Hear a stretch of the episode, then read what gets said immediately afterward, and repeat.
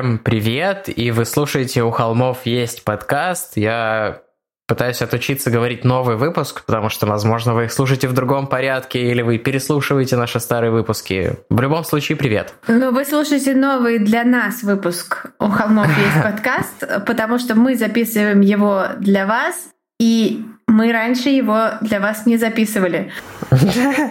Предпочитаю... Ну, не, не, не считая, что это третья попытка начать, да, мы раньше его не записывали. Да, но давай все же сохраним немного интригу в наших отношениях с нашими слушателями. Я понимаю, что уже через пару месяцев будет год, как мы вместе, и уже это тот самый срок, когда уже можно написать друг при друге, но...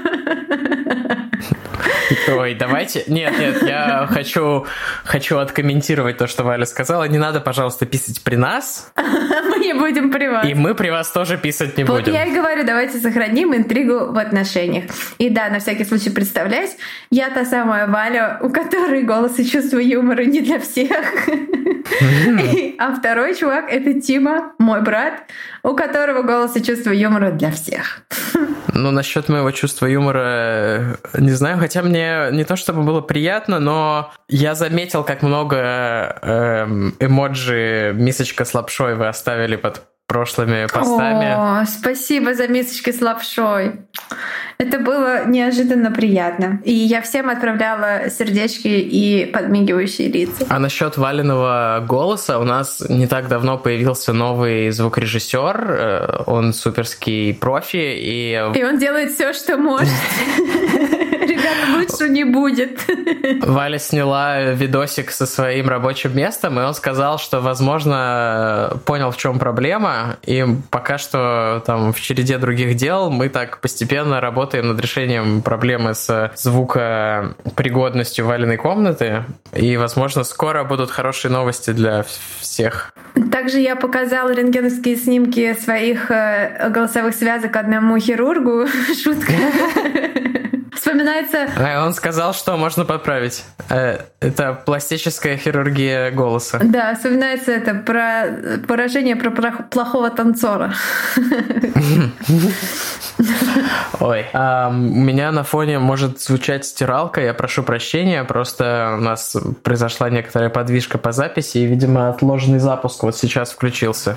Да. Я пойду закрою дверь. У нас действительно произошла задержка и подвижка по записи.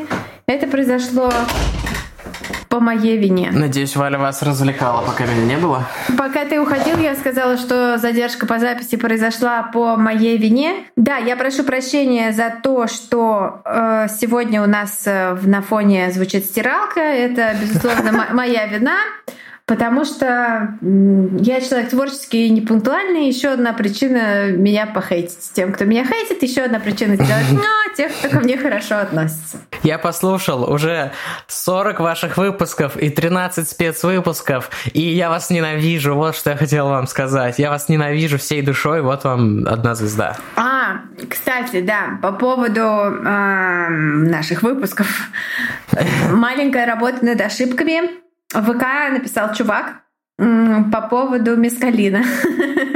По поводу того, что мы как-то неправильно описываем процесс его производства в выпуске про Мэнсона. Там было про то, что его не производят, а добывают из кактусов. Но я не совсем с этим согласен, потому что, ну, во-первых, бывает, если вот уж прям совсем докапываться, то бывает синтетический мескалин, но и все равно, насколько я э, уже постфактум, вот сейчас, когда написал чувак, изучил, он типа, ну его все равно концентрирует и превращает в порошок. То есть я бы все еще сказал, что слово производство уместно, но в любом случае спасибо, что замечаете наши неточности и пишете нам. Да, спасибо большое. И еще неподалеку. Я, эм... я реально не знала, что ударение там ставится вот так. Поэтому простите все неподалеку. Еще во времена, когда у нас был Олег, э, Олег говорил, передай Вале, я такой, я, я, я не хочу начинать с ней эту тему. Я думал, это Валин авторский стиль. Нет, э, вот, кстати, кстати, Микотка — это мой авторский стиль, я объясню почему. Я это слово впервые услышала от своего друга, который белорус, и он произносит его именно так. Поэтому каждый раз, когда я произношу это слово, я произношу его как бы в кавычках, цитируя своего друга, который так его произносит. Поэтому вот здесь это мой авторский стиль, и здесь я ничего менять не буду. А вот неподалеку, окей, я согласна, исправляюсь, пардоньте.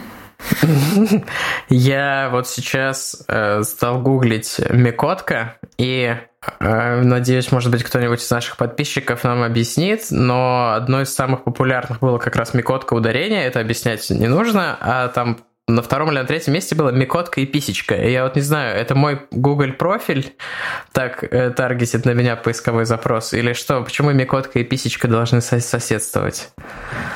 Мне это непонятно.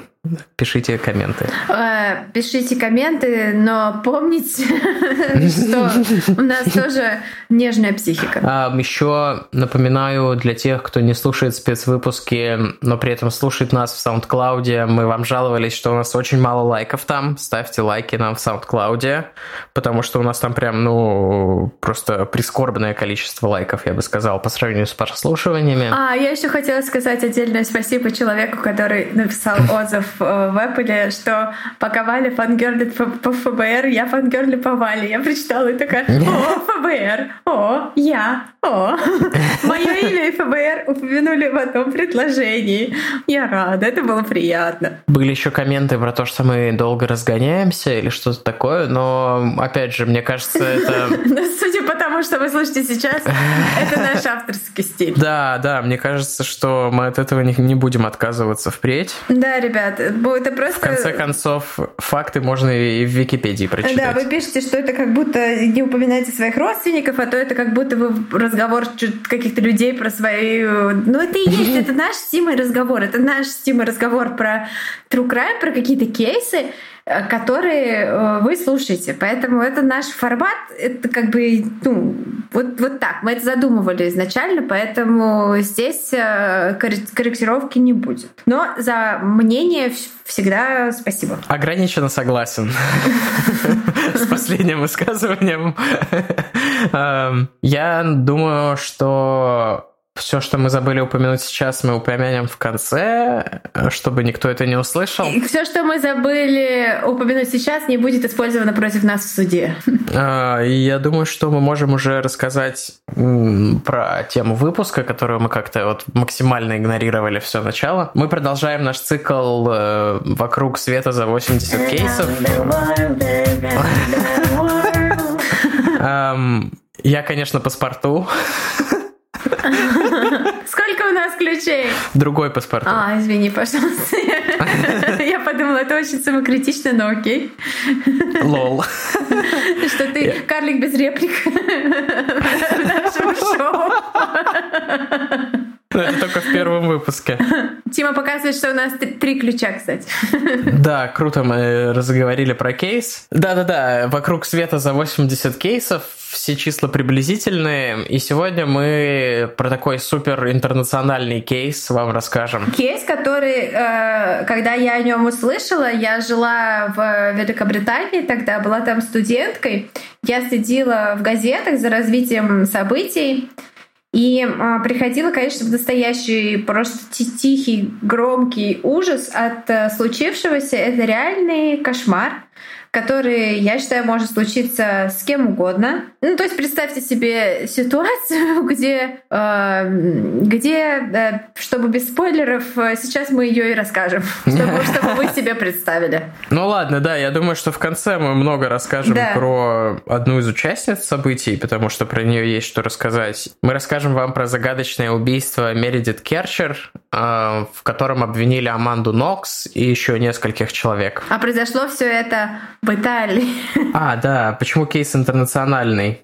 Все произошло в Италии, а участницы событий, итальянцы. Как в анекдоте. Итальянец, американка и британка входят в бар. И британка не выходит. И еще чувак из какой-то... И чувак с берега слоновой кости. Да, точно, Кот-Дювор. В другой жизни Мередит Керчер и Аманда Нокс могли бы стать лучшими подругами. Но судьба распорядилась иначе. Одну из них осудили за кровавое убийство другой и приговорили к 26 годам тюрьмы. До переезда жизни обеих девушек были очень похожи.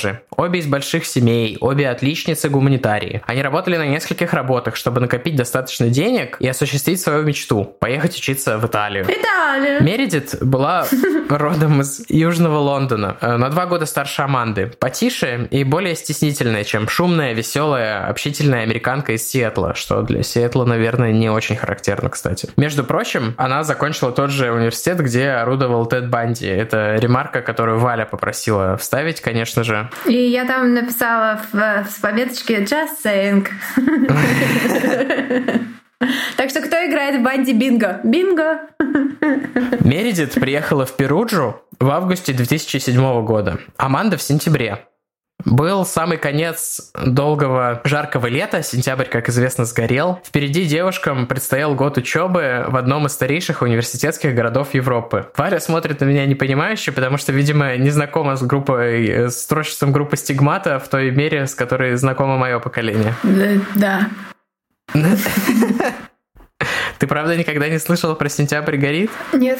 Я построила а... свою жизнь так, чтобы оградить себя от э, информации. Всего русскоязычного. Да. Впереди девушкам предстоял год учебы в одном из старейших университетских городков Европы, как я уже сказал. Правда, ходили они в разные университеты. Мередит к тому моменту уже свободно говорила на итальянском и мечтала о карьере в ООН, изучала историю в знаменитом университете Перуджи. А у Аманды э, был другой план. Э, мы смеемся, потому что в наших заметках э, смешная опечатка. У Аманды был совершенно другой план. Она не так хорошо знала итальянский и должна была проучиться целый учебный год в так называемом университете для иностранцев. Типа она даже приехала по обмену, то есть э, ее желание остаться дальше не было пока зафиксировано нотариально. Я не знаю, пусть будет так. А, она хотела довести до совершенства свой итальянский, потому что, ну, come on, американцы не знают других языков. А следующее лето провести в Риме, проходя семинары по поэзии. Место преступления. Это квартира в доме 7 по Виа Делла Пергола. Когда Мередит впервые оказалась в этой квартире, ей даже в голову не могла прийти мысль, что в этом месте может случиться что-то плохое. Идиллический вид на город с вершины зеленого холма не предвещал беды. Как и соседки, две милые итальянки, которые были безумно рады, что кто-то откликнулся на их объявление о свободной комнате. Объявление было каким-то, насколько я понимаю, очень старомодным, типа развешенные по городу бумажки, от которых снизу нужно было отрывать номер телефона. Они расклеили их на досках объявлений во всех университетах окрестных. Вскоре во вторую пустующую комнату тоже нашелся жилец. Аманда. Начался учебный год. Душное итальянское лето сменилось ветрами и туманом. Пикники в парках и велопрогулки сменились походами на концерты и в бары. Именно на концерте классической музыки в одном из прекрасных старинных залов Перуджи Аманда и Мередит познакомились с Рафаэлем. Это было 26 октября. Запомним эту дату. Вообще, если британке эта квартира показалась классной, я не представляю даже удивления американки, у которой живут типа в домах из типа говна, палок и картона. Она такая, ого, кирпичные стены, класс. Ну, а у Аманды а, семья а, такой э, middle class, то есть у нее нормальный дом, и плюс в Сиэтле нормальная зима, поэтому дом там тоже, я думаю, не, так, не из такого уж говна и палок. Ну, я был только на юге, и на юге даже хорошие дома из говна. Ну, я не была в Вашингтоне, в штате Вашингтон, я должна была туда поехать отмечать свой день рождения в мае. Я даже уже нашла Эм, тот бар, в котором Тед Банди познакомился с Ли, Ли Скендал, я должна была идти туда, но Ох. случился ковид, и я никуда не поехала. Вот, эм, поэтому... Случился ковид. Убийца плачет. И, ну, я была в ну, Новой Англии, там вот э, в Мэйне, в Нью-Гэмпшире, Хемпшире, в этих вот местах, и там дома хорошие, кирпичные. Я не знаю, простите за этот сайт-бар про дома, откуда вдруг. Это важно. Это важно, чтобы у слушателей формировалось понимание текстуры, фактуры и прочих ур, я считаю. Рафаэль Солечито или Соличито, не знаю, как вам. Солесито. Американцы говорят солисито. Ну, этот итальянский прокурор в документалке говорил солечито. Ну, давай так и говори. Я не буду так говорить каждый раз. В общем, для простоты Рафаэль э, был их ровесником, в смысле Аманды и Мередит. И он тоже приехал в Перуджу учиться, но не искусству, а программированию. Респект. Очаровательный, из хорошей семьи, с блестящими манерами и маленькими очками на носу, он сразу же напомнил... Это Тима был. Американке Аманде, повзрослевшего итальянского Гарри Поттера, что, ну да, в 2007-м Гарри Поттер еще сам по себе не повзрослел, конечно. Так она, по крайней мере, говорила своим друзьям. И их притяжение друг к другу было таким сильным, что их не мог остановить ни языковой барьер, ни присутствие рядом Мередит. Языковой барьер не стал барьером между их языками. Они провели вместе неделю, расставаясь лишь для того, чтобы сходить на занятия. Молодые влюбленные, они не могли перестать прикасаться друг к другу, читать на распев стихи и рассказывать всю свою жизнь, как бывает, когда типа сильно влюбляешься, все такое. К концу недели Аманда практически переехала к Рафаэлю, который жил в собственной квартире в паре кварталов о Виа Делла Пергола. 1 ноября – выходной в Италии. Соседки Мередит и Аманды разъехались по домам, э, к родне, американка, как всегда, проводила вот это 1 ноября, вот этот конец их э, счастливой недели вместе с Рафаэлем. И она очень обрадовалась э, тому, что ее босс, владелец заведения, где она подрабатывала барменом, отправил ей смс типа, на работу сегодня можешь не выходить, э, вот, расслабься. Аманда и Рафаэль смотрели фильмы, распивали вино, занимались сексом и теряли нить повествования всех этих фильмов. А Мередит пошла в гости к своим подружкам-англичанкам на ужин. Как мы говорили, она была такая более сдержанная, что, наверное, для британцев характерно, если мы говорим о каком-то менталитете, которого на самом деле не существует. Но это... О, ск- скажи это британцам, которые в Айнапе у нас здесь на Кипре просто в каждом темном углу, блин, свою сдержанность проявляют. Это культура, а не менталитет. Менталитета не существует, есть культура. Хорошо, это в ее культуре большая сдержанность. И потом эти самые подружки скажут, что она покинула их квартиру около восьми вечера. Утром 2 ноября Аманда проснулась рано. Ее спутанные волосы разметались по подушкам. Она взглянула на силуэт спящего Рафаэля. Длинный луч осеннего солнца полз по его лицу. Ее переполнило чувство невозможного восторга. До сих пор ей не верилось, что она здесь, в Италии, что все по-настоящему, что рядом с ней этот невозможно прекрасный и влюбленный в нее молодой человек. Потянувшись, Аманда встала с кровати, наскоро оделась и вышла из комнаты так тихо, чтобы не будить его. Но половица старого паркета предательски скрипнула, и Рафаэль открыл глаза. «Ты куда? Я думал, мы поедем за город сегодня», — пробормотал он. «Поедем», — смущенно улыбнулась Аманда. «Я только в душ и обратно». «В душ? Но зачем ты оделась?» Это какая-то странная американская традиция, которую я не знал. Мыться одетым. То, как медленно и тягуче он произносил слова по-итальянски, заставило Аманду усомниться в том, что ей так уж сильно нужно уходить из его спальни. Я быстро. Она поцеловала его в уголок рта и вышла на улицу. Осенний ветер щекотал ее зацелованную итальянцем кожу, и ей хотелось запомнить этот момент, потому что она как будто уже знала тогда, он никогда больше не повторится. Но на самом деле она пошла к себе домой, потому что душ в квартире Рафаэля имела обыкновение засоряться. И Аманда ненавидела стоять по щиколотку в воде, полной чьих-то всплывших из стока волос. Ну, как бы, кому бы это хотелось, особенно учитывая, что это итальянцы, и волос у них, наверное, довольно много. Ой. Нет, уж лучше пройтись несколько кварталов, кутаясь в куртку от ветра, чтобы помыть голову в их идеальной до блеска отмытой ванной комнате. Аманде очень повезло с соседками, а итальянки, они они были постарше, они учились вот в law school на, как вот, они уже закончили университет и учились на юристов. Они обожали чистоту и постоянно беспрерывно драили всю их квартиру, что, конечно, ей очень нравилось. Подойдя к своему дому, Аманда заметила, что дверь приоткрыта. Это было странно, потому что защелки не было, и чтобы просто закрыть дверь на замок, надо было повернуть э, как бы ключ на один наоборот. А иначе дверь постоянно открывала сквозняками, потому что дом был старый. Но она подумала, что, может быть, кто-то из соседок только что вернулся домой с полными руками покупок и просто не успел еще запереть дверь. Аманда вошла внутрь. В квартире было очень тихо. Двери в комнату всех трех ее соседок плотно закрыты. В ванной комнате Аманда подошла к раковине и взглянула на себя в зеркало. После бессонной ночи с Рафаэлем у нее блестели глаза, и она была поглощена своими мыслями и мечтами о предстоящем им прекрасном романтичном дне, поэтому не сразу заметила несколько маленьких капелек крови на дне белой эмалированной раковины. Точнее, белой, наверное, фаянсовой раковины. Белый раковин из итальянского мрамора. Когда она увидела эти капельки крови, она не придала им э, особого значения. Ну и что, вдруг эти европейцы только что открыли для себя, что такое флос, и разодрали в кровь все десна, как это бывает, э, когда давно не флосишь, а потом начнешь и течет кровь. О плохих зубах э, людей из Европы в Америке просто анекдоты слагают. Видел я в Америке зубы похлеще европейских, честно говоря. Приняв душ, Аманда выключила воду и ступила босыми ногами на бледно-голубой коврик. Тима показывает активно мне свои зубы. Сори. Пятно бросилось ей в глаза не сразу.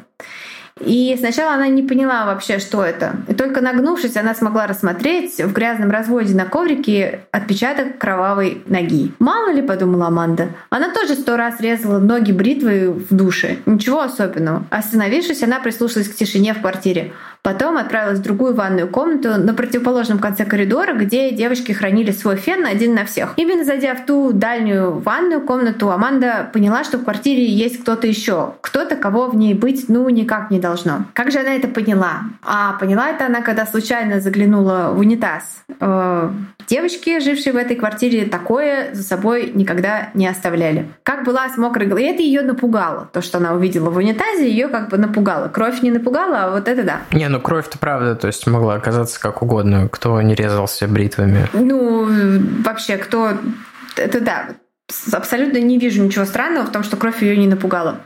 Но в том, что ее напугало, так сказать, вид... Э, ну, это то, чего не ожидаешь увидеть. Да, вид не, не смытого э, на борту, вот это меня немножко удивляет, потому что как была с мокрой головой, Аманда бросается обратно в квартиру к Рафаэлю. Сама не знаю, почему ей так страшно. Ну, всего лишь фекалии на самом деле. Она рассказывает ему о вот этой тревоге, о том, как она прям вот, что она, он видит, что она вся на взводе, и а, он берет ее за ручку, успокаивает ее и говорит, пойдем обратно к тебе домой, посмотрим, все ли там в порядке. Там в квартире они обходят все комнаты. Спальня Аманды оказывается не тронута, и в ней все точно так же, как она ее оставила, а, и даже дверь она никогда не запирала на замок. А вот комната одной из ее соседок-итальянок, оказалась э, взломана. Там было а, разбито окно, и по полу валялось битое стекло.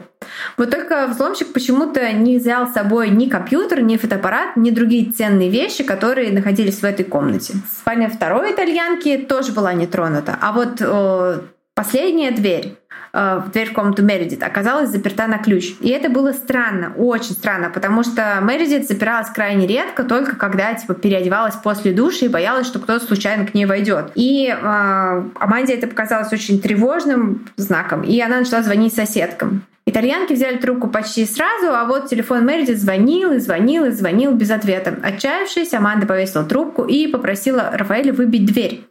Но она оказалась на удивление крепкой, и сколько он не пинал ее и не толкал, она надежно стояла в петлях. Надо было звонить в полицию, убеждала американка своего парня, и, наконец, он согласился. Вот здесь э, кусочек его звонка, э, который мы вам сыграем. Eh, pronto, buongiorno. Senta, ehm, qualcuno è praticamente entrato in casa sfondando la finestra e ha messo molto disordine, c'è una porta chiusa. La via è... Eh, Io della Pergola. Perugia Carabinieri? Della Pergola 7. Via? Della Pergola 7 Perugia. Рафаэль едва успел положить трубку, когда в дверь уже постучали. И это действительно была полиция, но не нормальная обычная полиция, а карабинеры. Тим, ты как человек, который провел достаточно много времени в Италии, объясни про них. Человек, который провел достаточно много времени в Италии. Я себе в Тиндере такое описание поставлю теперь. Эм, на самом деле, насколько я понял, это что-то типа Нацгвардии или Росгвардии, как у нас она называется. Э, вот есть точный аналог, это жандармерия во Франции. Ну, то есть это типа типа военизированная полиция. То есть в мирное время у них меньше полномочий, то есть там они не могут в дом зайти, они не могут там арестовать кого-то, они не производят а, так называемые оперативно-розыскные мероприятия, но они помогают осуществлять общественный порядок. То есть, если что-то происходит, они приезжают, э, реагируют. Если там какие-то общественные волнения, они их там подавляют в райдгире, все такое. А, но они их подавляют, как я один раз видела, как э, британские констебли арестовывали, не арестовывали, а типа э, подавляли чувака, он лежал на земле лицом вниз, его держало четыре человека, он поворачивал голову на них, а, плевал в них и говорил, у меня нет к вам никакого уважения, вам даже оружие не дали, какие вы полицейские, у меня нет вам никакого нет, уважения. Насколько я понимаю, у карабиньеров как раз с оружием все ок, а вот, э, типа, там, они не ведут следствие, они не ходят, там, типа, это не как участковый, а как... Э, я не знаю, это очень сложно. Напишите в комментах, как правильно. Ну, вот я да, вроде более-менее объяснил. У нас, есть слушатели, у, у, у нас есть наверняка слушатели в Италии, поэтому если вы знаете разницу, напишите в комментах. А есть же еще какая-то полиция этих, полиция Папы Римского. Ну, Ватикан это не Италия, это другое государство, и они называются как какие-то там швейцарцы или типа того. Но это совершенно другое. Ну, это как почетный караул, типа это такие рода войска, где там численность 100 человек, и они не имеют смысла в, в отдельно от места, к которому привязаны. А, окей, окей, окей. Поняла. И, в общем, вот двое этих чуваков из полиции, у которых есть оружие, но нет полномочий, стояли на пороге. Как они оказались так быстро? Они только, Аманда и Рафаэль только-только положили трубку. Аманда хотела их спросить, но даже не успела ничего им сказать, потому что один из этих чуваков открыл свой блокнотик с записями и прочитал имя соседки итальянки, собственно, вот хозяйки этой квартиры, и спросил, здесь ли она живет. И Аманда, конечно, мысленно поблагодарила Вселенную за то, что сейчас с ней был Рафаэль, потому что ее итальянского начинало стремительно не хватать. Давали о себе знать нервы и скорость, с которой итальянцы говорят, когда им пофиг на то, что перед ним иностранец. И скорость, с которой итальянцы приехали, такие «О, чуваки, что случилось? В общем, да, им удалось выяснить, что действительно это та самая квартира той самой соседки-итальянки. Дело было в том, что у карабинеров был мобильный телефон, зарегистрированный на хозяйку их квартиры. Они нашли его в соседнем дворе, Точнее, его нашли люди, которые жили в соседнем доме, потому что он трезвонил у них во дворе. И увидев, что это чей-то телефон, они позвонили в полицию, чтобы полиция разобралась с тем, что за ворованный телефон или потерянный тут валяется. И в этот момент Аманда просто от ужаса зажала рот руками, потому что э, итальянский номер Мередит был зарегистрирован на имя вот этой самой хозяйки квартиры. Поэтому, когда она звонила на телефон Мередит, этот телефон звонил в соседнем дворе, и поэтому никто не взял трубку. А, Рафаэль тут же указал а, карабинерам на запертую дверь спальни Мередит и объяснил им эту всю ситуацию. И в этот момент на пороге квартиры показалась соседка-итальянка. Все очень быстро начали разговаривать друг с другом. Рафаэль, полицейский, соседка, то и дело кивая в сторону двери и тряся в руках телефон. Описание этих всех событий э, мы взяли из интервью Аманды подкасту «Несправедливо осужденные» Wrongly Convicted, который я рекомендую, он достаточно клевый. И она рассказывает там, что могла выхватить из речи только отдельные слова и какие-то фразы, а большую часть э, общения вот между этой группой итальянцев, она, конечно, не понимала. Типа, ей говорили, Рафаэль и хозяйка квартиры говорили, выбейте дверь. Карабинер говорили, у нас нет полномочий. Эти говорили им, что за чушь. Наконец, карабинеры все-таки сдались под э, прессингом хозяйки квартиры, ударили в дверь двух сторон. Она Всхлипнув, отворилась, и в уши Аманды пронзил оглушительный крик итальянки. На этот раз она понимала только одно слово, которое говорили сразу все вокруг. Это слово было «нога, нога, нога, нога».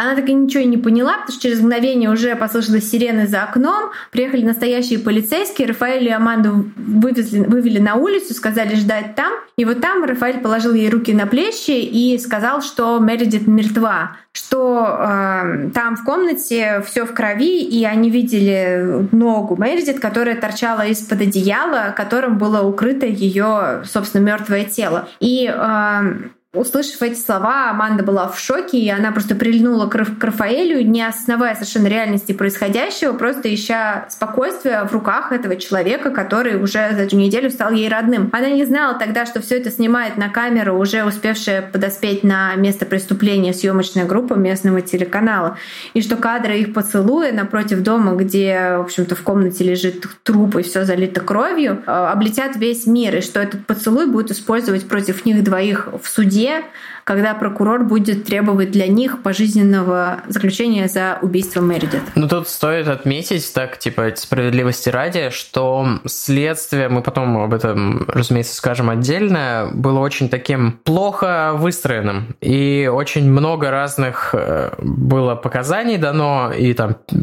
все передумывали по сто раз, и есть э, какие-то свидетельства о том, что в итоге дверь открыли какие-то друзья итальянок, и что Рафаэль и Аманда все-таки сами вызвали полицию. И вот э, как раз вокруг этих неточностей есть очень-очень много конспирологических теорий, которые мы тоже затронем ближе к концу выпуска. Ну, ну да, но я уже сказала, что вот это, это описание я брала из э, того, что рассказывает, из официальной версии, uh-huh. которая у Аманды команды, потому что остальных, э, ну, то есть э, есть куча-куча всяких теорий, но вот я взяла оттуда, дальше расскажем, будете сами судить, стоит ли ей верить. Ну да. Но есть еще э, тут такая прям типа главная официальная версия, чуть-чуть забегая вперед, э, Верховный суд Италии, когда восстанавливал ход событий, там вот вроде бы чуть-чуть отличались подробности, но я думаю, что это не так важно для нашего рассказа. Главное, чтобы вы понимали, как эти события происходили, что то, зачем следовало, ну вот это мы постарались рассказать вот э, с той степенью подробности, с которой могли в условиях вот этой неразберихи небольшой. Дальше события развивались, мягко говоря, стремительно. После полиции и прессы на место преступления прибывают э, криминалисты. И всем сразу ясно, что это крупное международное дело. Убита британская подданная, убита жестоко. На ее теле следы побоев. По первоначальным сообщениям 20 ножевых ранений, хотя на самом деле меньше. Самое крупное из которых в области шеи, примерно под подбородок. Судмедэксперты делают предположение. Убийц было больше, чем один. Кто-то держал ее, пока другой атаковал атаковал. К тому же ее обнаженное тело со следами сексуального насилия. Перед уходом убийца накрыл с головой одеялом, так как будто бы стыдился содеянного. Итальянский следователь, который вел дело, до сих пор уверен, что мужчина бы так ни за что не сделал, что это женский почерк. Убийство жестокое, и явно на сексуальной почве. Теории возникают и умирают, и возникают снова просто одна за одной, каждая безумнее другой, но все сходятся на том, что это было ритуалом или какой-то страшной сексуальной игрой, которая пошла не по плану. Не стоит также недооценивать роль медиа во всем этом, тоже позднее скажем об этом более подробно. Вечером того дня на площади возле университета проходит поминальная служба. Тогда, в тот момент еще потрясенные горем друзья Мередит не заметят этого, но уже несколько дней спустя отчетливо вспомнят. Аманды и Рафаэля не было на церемонии. Зато на следующий день их увидят в магазине нижнего белья, улыбающихся друг другу и шепчущих друг другу на ухо, как скажет пресса, грязные возбуждающие вещи. На следующий день полицейские просят Аманду вернуться в квартиру, чтобы еще раз показать им последовательность ее действий, когда она пришла туда утром 2 ноября. А также проверить, не пропал ли на кухне какой-то из ножей. К тому моменту копы уже предполагают э, небезосновательно, что Мередит зарезали кухонным ножом, а на ее теле и в комнате найдены следы мужского ДНК. Когда Аманда вновь оказывается в квартире в доме номер 7 по Виа де ла Пергола, ее вдруг накрывает открывает реальность произошедшего. Реальность того, что эти красные пятна на стенах и на полу в комнате ее соседки Мередит — это самая настоящая кровь, и что в их доме произошло жестокое преступление. Девушка впадает в истерику. Она не может связать и двух слов, ее начинает просто трясти. На следующий день полиция просит Рафаэля дать показания. Он приходит в отделение, Аманда по какой-то причине идет с ним. Это не должно занять много времени, как им кажется. У них планы, как была бы не страшна и трагична смерть Мередит, Аманда знала ее всего лишь месяц, они не успели подружиться, она для нее, по сути, чужой человек, соседка. Аманду провожают в комнату ожидания. Проходит час, второй, третий. У нее затекают ноги, и она начинает разминаться, делать разные асаны из йоги. Она спортивная девушка, полная энергии, она не может стоять на месте, особенно когда нервничает. Ну, я, в принципе, понимаю. Но полицейские видят это все в совершенно другом свете. Во-первых, им нужен козел отпущения, и из нее вырисовывается такая вот уверенная, Коза. как им кажется, не проникнувшаяся ситуацией персона. На улице уже темно, когда из комнаты для допросов выходит офицер и просит Аманду, если она, конечно, не против, предоставить свой мобильный телефон для проверки показаний Рафаэля. Она отдает его со словами, что они всю ночь были вместе. Ее отводят в отдельную комнату и просят подождать. Она ждет. Час, другой, третий. И, наконец, в комнату приходят какие-то незнакомые ей люди. У них нет ее телефона, но есть диктофон и какие-то бумаги. Они садятся напротив Аманды и сообщают ей, что Рафаэль признался. Аманда недоумевает, типа, в чем признался. Ей кажется, что все дело в языковом барьере, что она не понимает, что пытаются до нее донести. «Говорите помедленнее», просит она, но ее никто не слушает. Адвокаты ей тоже не предлагают, поэтому она сохраняет спокойствие, насколько только может. Это какое-то недоразумение. В чем Рафаэль признался? В том, что пока он спал, вы выходили из квартиры ночью, отвечают ей полицейские, глядя прямо в глаза. Дальше в воспоминаниях Аманды все плывет. Сколько часов Аманда сидит в этой комнате, она не знает. У нее нет окон. День на улице или ночь. Она может только догадываться. Время движется скачками. Перед глазами мелькают какие-то вспышки. Свет уличного фонаря напротив входа в дом Рафаэля. Крик Мередит, какое-то лицо. Она ничего не помнит. Она вообще слабо понимает, где находится, что реально, а что плод ее уставшего воображения. Из забытия ее вырывает мощная оплеуха прямо в затылок. Тяжелая и, честно говоря, унизительная. «Вспоминай, дура!» — шипит кто-то у нее за спиной. Она уже не помнит, кто. Откуда-то в ее сознании всплывает имя Патрик Лумумба, ее босс из бара. Он написал ей, что она может не приходить на работу. Она ответила ему, что они увидятся позже. Так все отвечают. Типа, увидимся позже. Увидимся. Полицейские давят на нее. Что значит это сообщение? Если переводить это дословно, это означает, что они договорились о встрече, настаивают полицейские. Аманда хочет только одного, чтобы все это закончилось. Они обещают, что отпустят ее домой, когда она прекратит покрывать того, кто убил Мередит. На часах час 45 ночи. Да, говорит она, да. Они с Патриком встретились в квартире в 10 часов вечера, она видела, как он убил Мередит. После она пошла к Рафаэлю. Это все. Ее выводят из комнаты. Но не домой, а в камеру. «Ты свидетель», — говорят ей, — «ты слишком ценная, ты можешь быть в опасности». Они надевают на нее наручники, она не сопротивляется, не просит адвоката. Все, что они говорят, странным образом кажется ей понятным, логичным. Если только они говорят медленно. Тогда Аманда не знала, что, несмотря на наличие в итальянском уголовном праве презумпции невиновности, полиция имеет право задерживать подозреваемых без предъявления обвинений на неопределенный срок. Утром они арестовывают Патрика. Когда Аманда понимает, что это она рассказала полиции про него, она отказывается от показаний, но уже поздно. Ее никто не слушает. При обыске в квартире Рафаэля находят нож, на рукоятке которого ДНК Аманды, а на лезвии ДНК Мередит. Микроскопическое количество, недостаточное даже для того, чтобы сказать, это кровь, слюна или частичка кожи. Но, но следствию этого оказывается достаточно. Когда эта информация протекает в прессу, мир как будто бы сходит с ума. Все вокруг начинают вспоминать об Аманде разные вещи, тревожные вещи, которые наводят на мысли. Например, на следующий день после смерти Мередит их общая знакомая сказала Аманде, «Я надеюсь, Мередит не мучилась». На что Аманда ответила, сверкнув глазами, «Конечно, она мучилась, ей херам горло перерезали».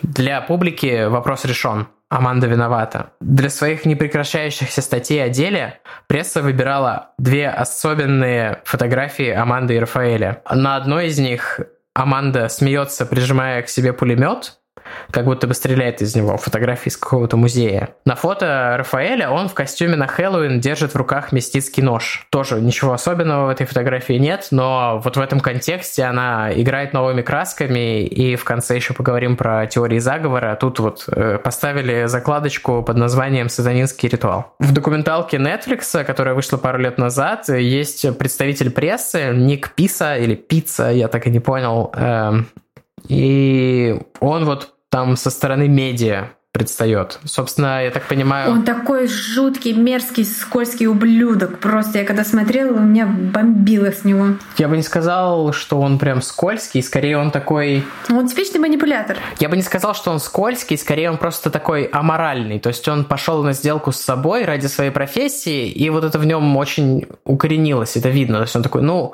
если бы это не сделал я, это бы сделали другие, а так я как бы сделал свою работу и прославился, заработал. И я так понимаю, понимаю, что отчасти, ну это я спекулирую, но после вот этого успеха документалки Аманды Нокс, э, она называется просто Аманда Нокс, э, там они были номинированы на Эмми, Netflix и все такое, они сделали целый э, сериал Trial by Media, где вот средства массовой информации выступали существенным источником давления на следствие, и вот, типа исход судебных каких-то решений сильно зависел от того, как это все представало в средствах массовой информации. И кроме того, их поцелуй, который Валя описала в начале нашей истории, и свидетельства об их отношениях, и вообще типа о вот сексуальной активности этой молодой симпатичной Аманды вызвали просто фурор в прессе.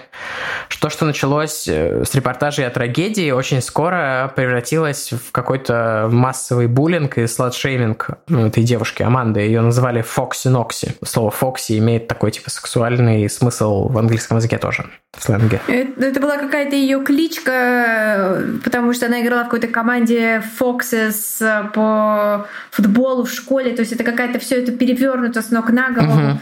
И... Это ее в MySpace было что-то. Блин, 2007 MySpace. Это все ужасно на самом деле, потому что типа какое отношение к делу об убийстве имеет то, там, что делает э, со своими парнями за закрытыми дверями совершеннолетняя девушка.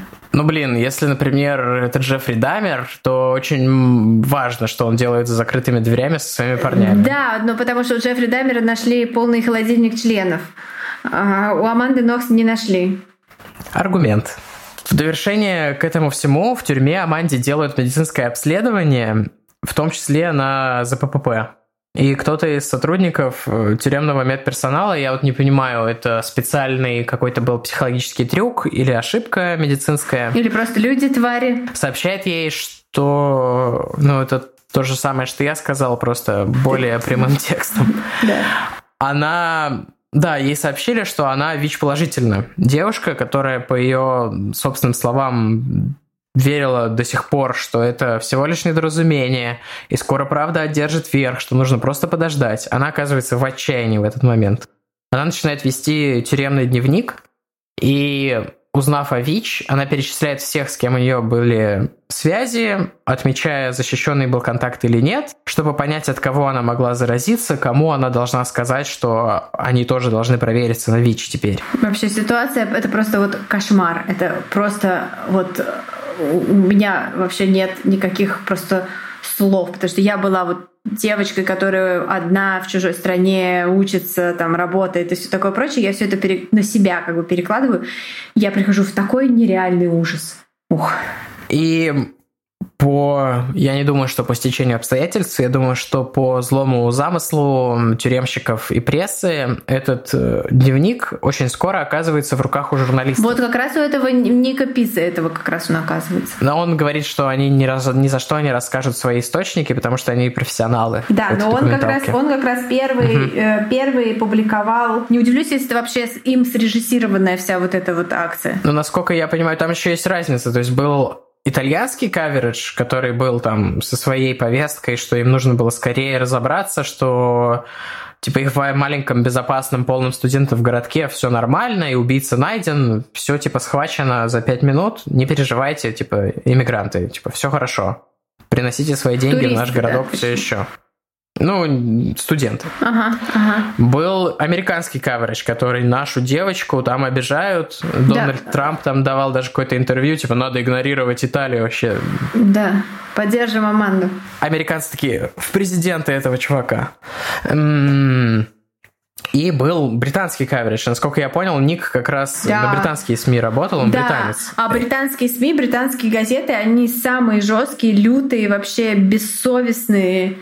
И э, они все коммерческие и абсолютно продажные. Ну и здесь Британия выступает как бы пострадавшей стороной, и вот они строят вот свой, строят свою историю, исходя как раз из того, что вот их девочку-отличницу, вот эта вот американская типа потаскуха э, и этот итальянский типа Поттер. Лавелас вдвоем замочили. Так вот, этот дневник э, просто страницами публикуют э, в таблоидах, унижают, оскорбляют Аманду, строят какие-то бесконечные преувеличения по поводу ее сексуальной жизни. Сразу после огласки этого дневника ей сообщают, что у нее нет никакого ВИЧ, что это была врачебная ошибка. Однако через три недели у Патрика Лумумбы подтверждается железное алиби, и его отпускают на свободу. А у полиции новые находки, причем спустя 20 дней после убийства при очередном осмотре места преступления и вывезенных оттуда уликах уже находят застежку от лифчика Мередит, на которой следы ДНК трех разных мужчин, одним из которых был Рафаэль. Кто были двое других, полицию не интересовало, а вот Рафаэля это было именно то, что им нужно. Однако их ждала и другая находка. Кровавые отпечатки пальцев на подушке, которая лежала под головой Мередит. И они не подходят ни Рафаэлю, ни Аманде, но пробиваются по базе. И они получают имя Руди Гейде или Гуэде. Я прошу прощения, транслитерация это всегда тяжело. Он уроженец э, Кот-д'Ивуар, берега Слоновой Кости, который с пятилетнего возраста, тем не менее, проживает в Италии.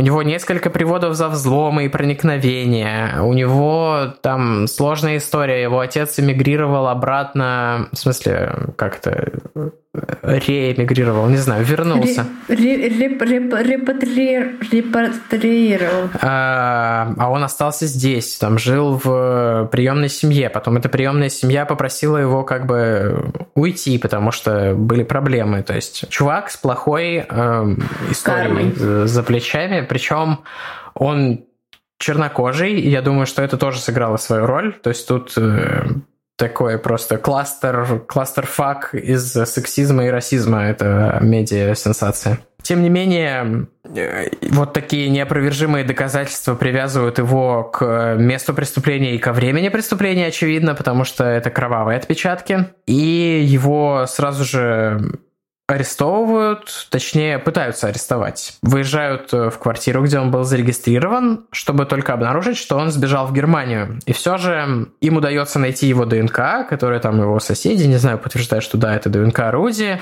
На зубной щетке.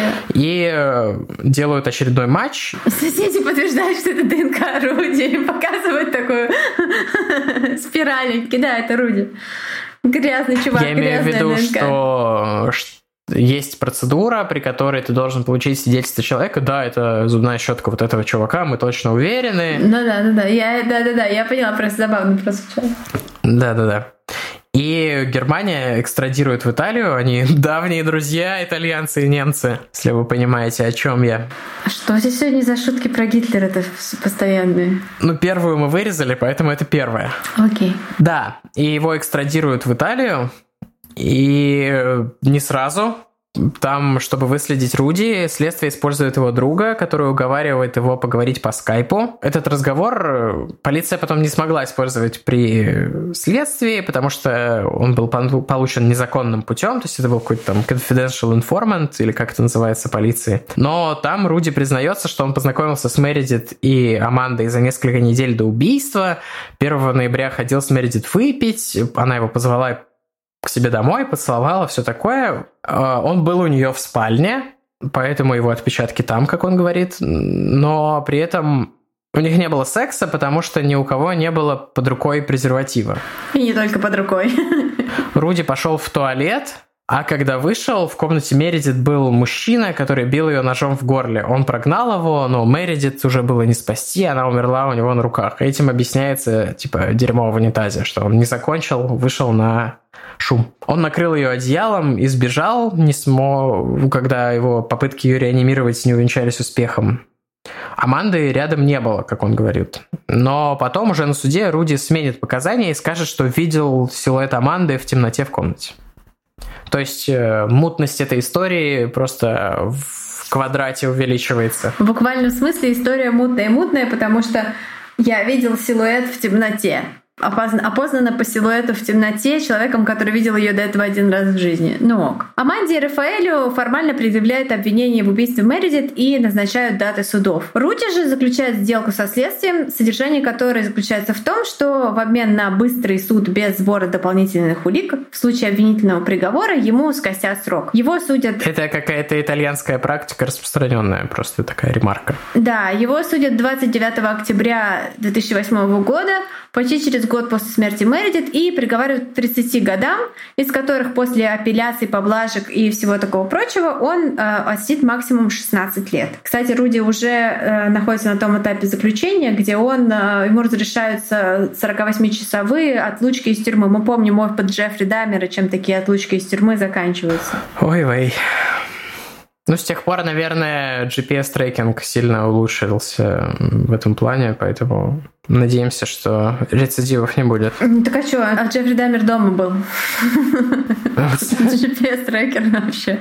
Что же касается суда над Амандой и Рафаэлем после 325 дней слушаний. Им приговор... Их приговаривают к 25 и 26 годам. Девушки добавляют год за клевету на Патрика Лумуму. Кстати, в котором она так-то, ну, виновна. Я понимаю, что из нее это признание выбили, но, тем не менее, это преступление, которое она совершила. Ну, а она это и не отрицает, в общем. Угу.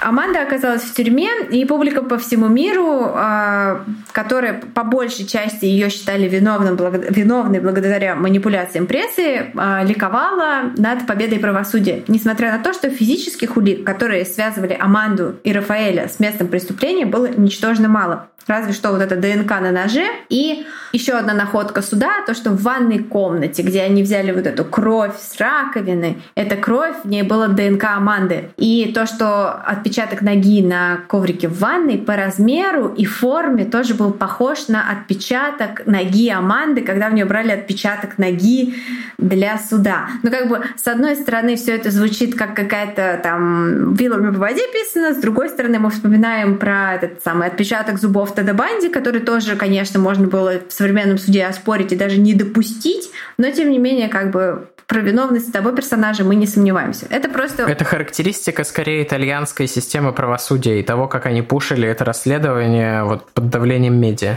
Ну да, ты прав. Семья Манды, однако, не сдается. У них есть э, сочувствующие люди в Америке, которые там собираются деньги, нанимаются какие-то крутые юристы, и они готовят апелляцию и в 2010 году получают право на новый суд. На этот раз независимые эксперты, которых приглашают в качестве свидетелей, заявляют, что нашли около 50 ошибок в работе судмедэкспертов при сборе и анализе улик с мест преступления, что попадание ДНК Мередит на лезвие ножа могло произойти попросту в лаборатории, где все эти улики вместе с копом хранились.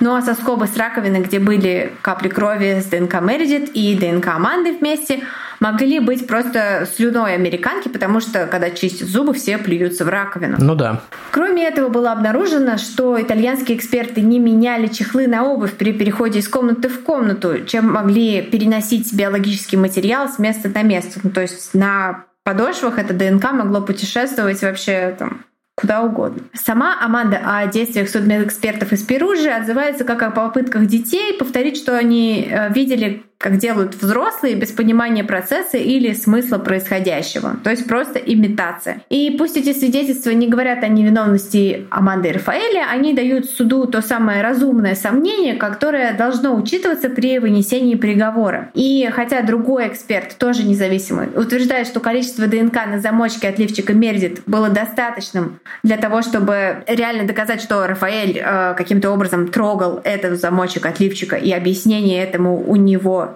никакого не было. Тем не менее, в совокупность вот этих ошибок, которые были совершены, приводит к тому, что 4 октября 2011 года, почти 4 года спустя после смерти Мередит, Аманда и Рафаэль оправданы. Итальянская публика в бешенстве, Америка ликует.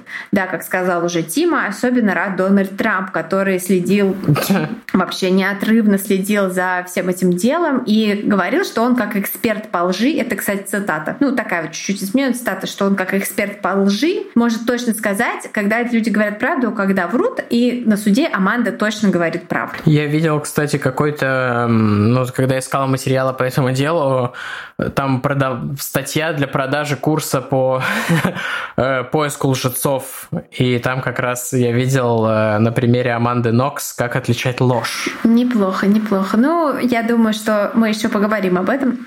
Нокс возвращается в Америку, восстанавливается в университете, но переводится на кафедру писательского мастерства, потому что именно этим она всегда хотела заниматься. Конечно, шейминг и буллинг продолжается, особенно в сети, особенно в Твиттере, но она живет дальше, она человек сильный и достаточно такой вот боевой, скажем так, достаточно посмотреть любое ее интервью, там э, как бы очень мало соплей и очень много такого вот э, конструктива, я бы так сказала.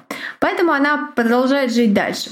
Но тут в октябре 2013 года итальянская прокуратура подает апелляцию в как я понимаю, Верховный суд Италии. Они не согласны с приговором. Впереди может быть новый суд, и в случае обвинений, обвинительного приговора э, Аманда будет экстрадирована в Италию из США. Разбирательство длится два года, то есть решается, есть ли основания на то, чтобы действительно устроить еще один суд, или же их нет. И э, все это время, конечно, жизнь Аманды и Рафаэля проходит в очень странном режиме. У Рафаэля отнимают паспорт, он не может передвигаться свободно, хотя и формально не в тюрьме находится. Но в 2015 году их оправдывают окончательно без права дальнейших оспариваний этого приговора, их оправдательного приговора. Насколько я понял, там, ну, типа, сначала был э, обвинительный приговор, потом был переосмотр, ну, пересмотр того, как произведено было расследование, и из-за этого он был как бы отменен. Да. Типа, оправдательный был вынесен. Потом был вынесен еще один обвинительный с, с использованием вот circumstantial evidence, как это по-русски. Э, косвенный ухулик. Да.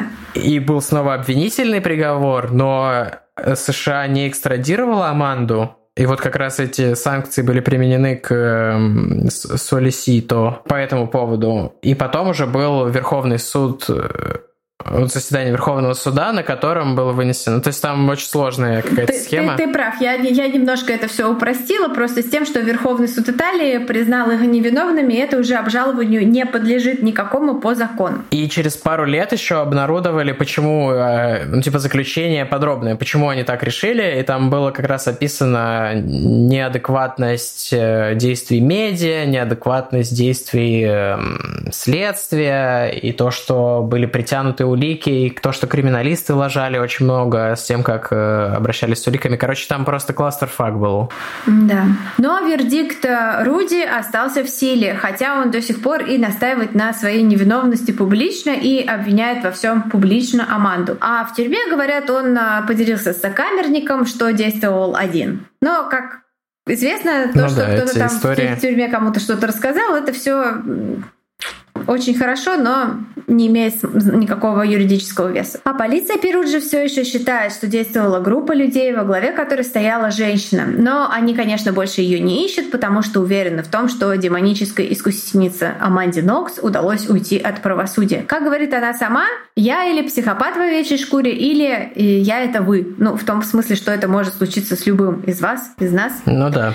И еще мне очень понравилась из ее интервью э, фраза, у меня прям мурашки пробежали, когда она ее сказала. Э, очень сложно себе представить, что та самая ведьма, которую сейчас сожгут, это ты. Вот, угу. я сказала ее, у меня опять мурашки. А что касается семьи Мередит, то они, насколько я понимаю, э, с неохотой, но согласились с вот этим оправдательным приговором и э, претензий больше никаких особо не имеют. Аманда стала общественным деятелем, у нее свое шоу про женщин, которых несправедливо шеймят в прессе и в э, сети. Называется «Репортажи об алых буквах». А, а еще у нее True Crime подкаст, где, кстати, один из сезонов целиком посвящен Прэппи Мёрдер. Это э, убийство в Центральном парке, где Дженнифер Левин... Э, ну да, мы рассказывали. Господи, я забыла, как его зовут, но это вот эта песня «The Killers», «Jenny was a friend of mine», наш выпуск номер 16. Ну а интернет не унимается. Кому интересно, мы можем прислать адреса сайтов, где подробно излагается, почему Аманда виновна, с уликами. Там есть, например, целая теория про лампу, что у Мэридит в комнате было три лампы, что там делала лампа Мередит, которая был, э, что там делала лампа Аманды, которая была единственной лампой Аманды и так далее. Да, что? Тима, у тебя были какие-то мысли по поводу теории заговора? Поделишься? Да, я пытаюсь вспомнить, что я а, ну я могу пока рассказать, не, что не, не. Рафаэль открыл свою компьютерную фирму, и оказывается, угу. они с Амандой не воссоединили свою любовь после освобождения из тюрьмы. Аманда обручена с другим мужчиной, и вот, по-моему, насколько я знаю, до... Успела или нет, правда, не знаю, до ковида съездить э, в отпуск в Италию в первый раз ну, а, да. с тех пор, но она запостила смешную фотку в Инстаграме, и ее там все поливали говном, как ты можешь об этом шутить, хотя фотка такая, что она делает вид, что она висит на краю какой-то скалы и делает такое лицо, такое типа а и пишет, представьте себе на моем месте котенка, так я чувствую себя по поводу грядущего отпуска в Италии. И все написали типа, тварь, как ты можешь шутить, ты убила человека. А у нее забавное название подкаста, кстати, оно называется The Truth About True Crime. Типа, правда ну, правда о правдивых историях о преступлениях. Блин, на русский хер переводится, честно говоря. Правда о настоящих преступлениях. О настоящих преступлениях по-настоящему. Это, это ты описал криминальную Россию сейчас. Эм, да. А насчет теории, ну там есть какая-то странная тема про сатанинский ритуал. Ты же сказал закладочка про сатанинский ритуал. Давай, давай. Да, мы сделали закладочку, я тоже. Я не знаю, мы, мы не успели обсудить перед записью. Эм... Ты навел интригу, давай. Что-то про монстра Флоренции. Я не говорил, что я подробно изучил изучил это. Я, там очень сложно, потому что он такой, а, а как они познакомились? Слушай, Иллюминати, слушай. типа скобочка. И еще, нет, подожди, подожди. Там самое, самое стрёмное, что я увидел, это, э, давайте не будем забывать про хэллоуинскую вечеринку и их костюмы. Это свидетельствует о том, что они члены сатанинского абьюзивного ритуала, и откуда в квартире у Рафаэля был отбеливатель? Откуда был отбеливатель в квартире? У Зачем мальчика, обычному человеку мужика, отбеливатель мужика дома? в квартире отбеливатель я да. тоже считаю очень подозрительно. Эм, и более того, они познакомились, потому что их познакомили иллюминаты, и еще э, версия прокурора полная фигня, я не знаю, в них так сложно разбираться, я не понимаю переходы. В этом проблема теории заговора. Все, все логично, логично, логично, а потом такой, такой, и поэтому это люди-ящеры. Такой, так что, подождите. И самое ужасное, что я увидел, это про то, что, э, я не знаю, это было кстати вкинуто, или как, э, типа, почему Рафаэль действовал, как ему приказывала Аманда, согласно этим теоретикам, что если мужчина пробует менструальную кровь женщины, он становится ее рабом навсегда. О, и что она типа ведьма, конечно же, ведьма. Ну, э, для справки просто, вот, я считаю, что если был байопик про Аманду Нокс, ее могла бы играть только Дженнифер Лоуренс, потому что она примерно Мне кажется, вот такая. Аманда Фокс похожа на тебя Аманда периода, Нокс. когда ты Аманда Фокс. Аманда Нокс? Sorry, мне кажется, да, оговорочка, видимо. Она похожа на тебя периода, когда ты отращивала свою короткую стрижку обратно. Я, кстати, пытаюсь, хочу сейчас подстричься коротко опять, так что я снова буду похожа на Аманду Нокс. Мне кажется, она похожа на Дженнифер Лоуренс. Она такая же нелепая. Пишите в комменты, похожа ли Валя на Аманду Нокс. Ой. Эм... А, я вспомнил, что мы хотели обсудить в начале и не обсудили. Мы записываем это накануне дня, когда Spotify должен запуститься в очередной раз в России, и мы все думаем, кому бы продаться. Так что Spotify, дай телефончик. Да, может быть, Spotify.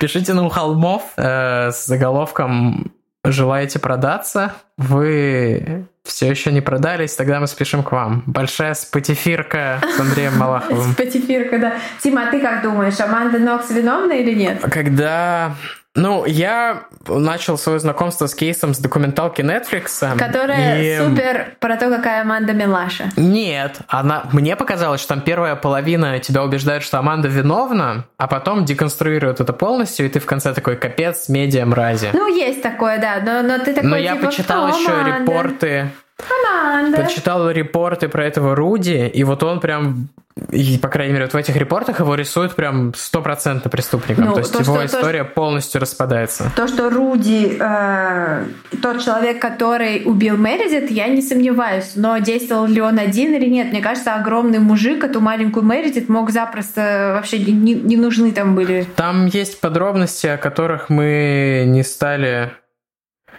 говорить э, потому что, не знаю, мне кажется, мы стараемся в последнее время избегать таких тем. Ну, то есть там характер повреждений на ней говорил, что ее изнасиловал один человек, и то есть там вот типа синяки были совместимы с тем, как он бы держал ее одной рукой и прижимал к земле. А то есть если бы ее держали несколько человек, то характер повреждений был бы совсем другим. Ну да, да. То есть поэтому стран, странная теория, что их было несколько, конечно. Ну, еще вот этот самый мерзотный персонаж, это, как мне кажется, следователь, который О, да. в попытке стать героем в своем родном городе просто шил это дело как просто заправский э, опер. А он же сделал, по-моему, карьеру какую-то после этого, этот следователь, да? Просто... А он стал каким-то там прокурором области или что-то. Ну да, значит, сделал. Просто он говорит такой, типа, это настоящий полицейский, он говорит, мой идеал, мой кумир — это Шерлок Холмс Холмс. Ему хочется сказать, э, чувак, как бы то, от чего я плакала, когда мне это говорили, когда мне было 9 лет, Шерлока Холмса не существует. как вообще, то есть, почему не взять какого-то, сказать, Джон Дуглас мой кумир, я хочу быть как Джон Дуглас. Не, я хочу быть как Шерлок Холмс, выдуманный наркоман-детектив. Вот. Да, это очень странно было, согласен. Мне кажется, Аманда Нокс сама по себе довольно такая странная девушка, она такая эксцентричная и немного такая вирт, поэтому я понимаю, почему могло показаться, что она странно себя ведет. Но, конечно, вот эта ситуация, в которой она оказалась, это полный, ужасный просто кошмар. Ну, мне, мне просто страшно себе это представить. И в связи с этим хочу порекомендовать сериал, который оставаться вышел... Оставаться дома. А, это да, всегда. а, ну, сейчас, сейчас точно всем оставаться дома. А, хочу порекомендовать сериал, который называется «Однажды ночью». Он вышел, по-моему, там будет когда-то, или, может быть, уже был второй сезон, но первый сезон я только смотрела. Он офигенен. Он вышел 5 или 6 лет назад. А, там играет Джон Туртура и чувак, который... А, блин, он очень симпатичный, очень красивый чувак. Рис Ахмед. Э, который, по-моему, в Звездных войнах он играет или где-то. Он сейчас стал э, какой-то какой-то звездой. Пока не понимаю, о ком ты. А, ну, такой очень красивый арабский юноша. Он уже, наверное, не юноша. Ой, мне кажется, мы что-то очень отвлеклись. Рейс Ахмед, нет, это моя рубрика э, «Симпатичные мужички от Валечки». Сейчас я скажу, он а, играет... Нормальные подкасты рекомендуют книги и фильмы. Вален подкаст рекомендует мужиков. Да, подожди, он, он играл Ру Роук One. А, он, наверное, я, кажется, понял о ком-то. Это который там, как называется, диверсант. А, да, Imperial Pilot, который, типа, перешел на сторону добра. Вот, Рис Ахмед, короче, очень э, хороший актер, симпатичный мужчина. И э, в этом сериале «Однажды ночью» история такая, что вот он, типа, знакомится с девушкой, э, они проводят вместе ночь, а на утро типа девушка мертва, у него в кармане орудие убийства, его арестовывают, и как бы и все, и начинается адский ад. То есть э, называется история «Не отмажешься». Вот, очень рекомендую, саспенс дичайший. И там играет Джон Туртура, просто офигительный актер, и там очень смешная сюжетная линия про его экзему, с которой он борется. То есть сериал просто конфетка. На этом, наверное, все. Вот такая странная концовка про... А, я хотела сказать, что у тебя был, извини, что перебила, маленький, маленькое упоминание на флорентийского монстра. Про флорентийского монстра у нас будет выпуск, потому что я когда была во Флоренции лет пять назад, купила там книжку «Флорентийский монстр», и я ее прочту, и у нас будет выпуск. А, но не следующий. Нет, не следующий. Я думаю, через пару месяцев. Я очень медленно читаю. Мы продолжаем наше путешествие такое стихийное. И увидимся с вами на следующей неделе. Да, спасибо большое. И очень-очень хочется обсуждать этот кейс Аманды Нокс, поэтому мы заведем чатик в Телеграме, в котором, э, в частности, со мной, пожалуйста, обсудите этот кейс. Пожалуйста. Потому что у меня есть сомнения. Хотя ну я... да, переходите в наш канал, и мы как-нибудь там добавим, технически реализуем. Мы что-нибудь придумаем. Что-нибудь придумаем. Спасибо большое. Извините за сайт-бары. Мы ждем ваши лайки, отзывы, фолловы. Фолловы. И все такое прочее. Спасибо и пока. Пока.